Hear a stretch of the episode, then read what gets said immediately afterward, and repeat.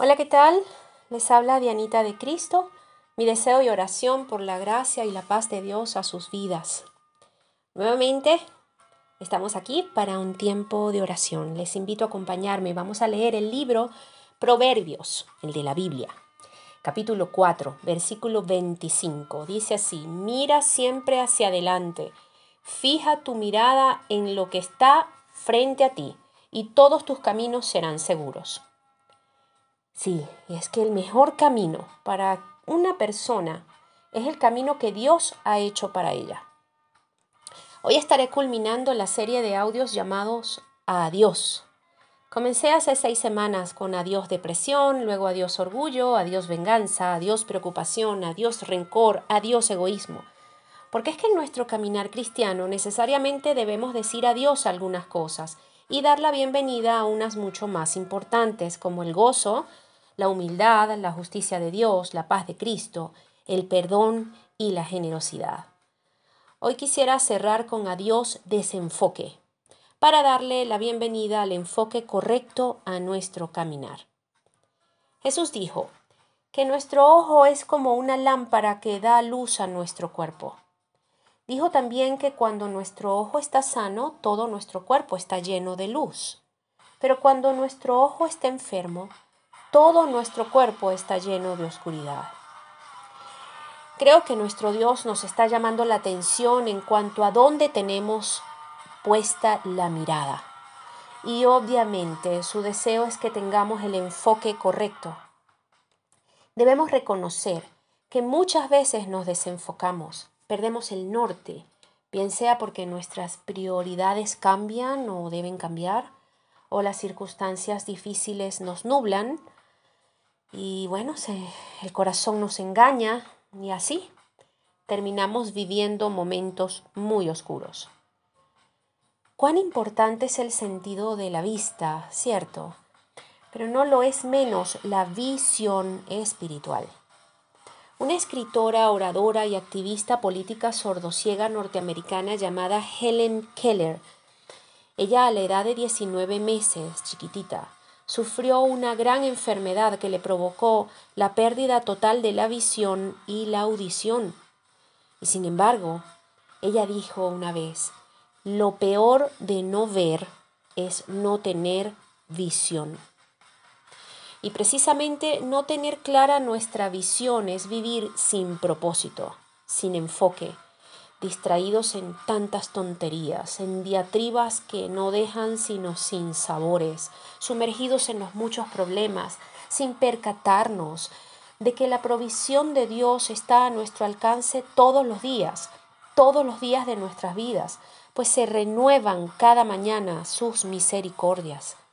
Es necesario creer que si ponemos nuestra mirada enfocada primeramente en el reino de Dios, todo lo que necesitemos nos será añadido.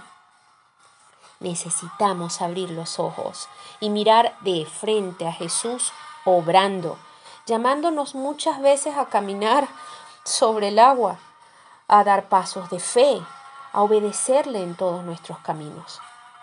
Para mantener nuestros ojos abiertos y recibir de la luz de Dios, hay cinco cosas que quisiera hoy proponerles. La primera es orar. Orar sin cesar, nos dijo Pablo en Primera de Tesalonicenses capítulo 5 versículo 17. Cada día siempre buscar a Dios en oración mantiene nuestros ojos abiertos y así caminar con pasos seguros. La segunda es leer y meditar la palabra de Dios porque es lámpara a nuestro camino y lumbrera a nuestro caminar. La tercera es confiar. Confiar en que no estamos solos, de tal manera de que cuando nos encontremos desenfocados o perdidos con muchas luchas, recordemos que siempre podemos confiar en que Dios está en control, poner nuestra mirada en Él y tomar fuerzas para avanzar. La cuarta es agradecer porque agradecer es recordar todas las bondades de Dios en nuestra vida. Agradecer es recordar y jamás olvidar sus beneficios a lo largo de nuestro transitar en nuestra vida. No solo en nuestra vida, sino en lo que hemos leído en su palabra que Él ha hecho. Agradecer es recordar su fidelidad y ser personas agradecidas a Dios cada día, nos permite disfrutar, avanzar, evitando todo negativismo e ingratitud, dejando atrás esa actitud apocalíptica que todo lo ve mal y oscuro y dando la bienvenida a la gratitud de recordar que Dios es bueno, sigue siendo bueno y siempre lo será, esperar en sus promesas, en su intervención, en su poder, que por cierto es totalmente supremo. La falta de gratitud nos hace perder el enfoque, nos desubica, una persona que no es agradecida es una persona con un enfoque turbio y muy, muy mal ubicada en la vida. Dad gracias en todo, porque esta es la voluntad de Dios para con vosotros en Cristo Jesús. Dice también Primera de Tesalonicenses capítulo 5 versículo 18. La quinta manera de ayudarnos a abrir nuestros ojos es contar con buenos amigos. Con buenos amigos. Necesitamos buenos amigos que no necesiten ver las cosas para creer en lo que Dios puede llegar a ser y en constituirse en instrumentos suyos. Las buenas compañías de gente de fe que nos anime, que nos dé enfoque, que nos recuerde el Dios bondadoso que sigue siendo fiel y que además nos acompañe a orar e interceder para que volvamos a enfocarnos en lo que Dios tiene para nosotros eso no tiene precio. Necesitamos gente así. Escuché a una teóloga decir, necesitamos cambiar lo que creemos antes de querer cambiar lo que vemos. Y es que si somos personas que todo lo vemos mal, puede que sea porque nos falta fe. Y hay una influencia poderosa en un hombre y una mujer de fe. Por ello es tan importante rodearnos de gente de fe. Hay gente que da gusto estar con ellos, ¿saben? gente que magnifica lo bueno y aporta soluciones en las adversidades. ¿Qué tipo de gente somos? ¿Gente grata? ¿Gente agradecida? ¿Gente de fe?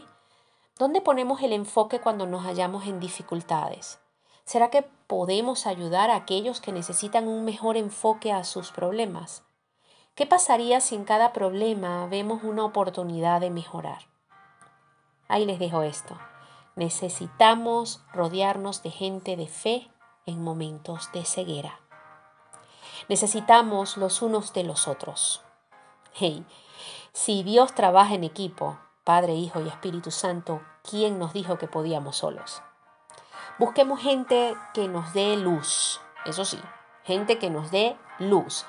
Porque, ¿por qué tendríamos que ser tan necios y estar merodeando en la oscuridad? Un ciego no puede guiar a otro ciego. Por eso es muy importante que nos unamos a gente que busca de Dios y quiera desafiarnos a seguir y aprender de Jesucristo. Finalmente, dejemos que Cristo sea nuestro camino, nuestro frente, nuestro norte, nuestro todo. Pongamos nuestros ojos en Cristo como nuestro camino. Pensemos en Él, consideremos sus palabras para cada decisión. Digamos adiós al desenfoque y demos la bienvenida al enfoque de una renovada visión llena de fe y esperanza en nuestro Señor Jesús. Él enderezará nuestras sendas, Él las endereza. Él es la luz, la suficiente luz que necesitamos para cada paso. Pongamos nuestra mirada en Jesús, autor y consumador de nuestra fe. Amén y amén.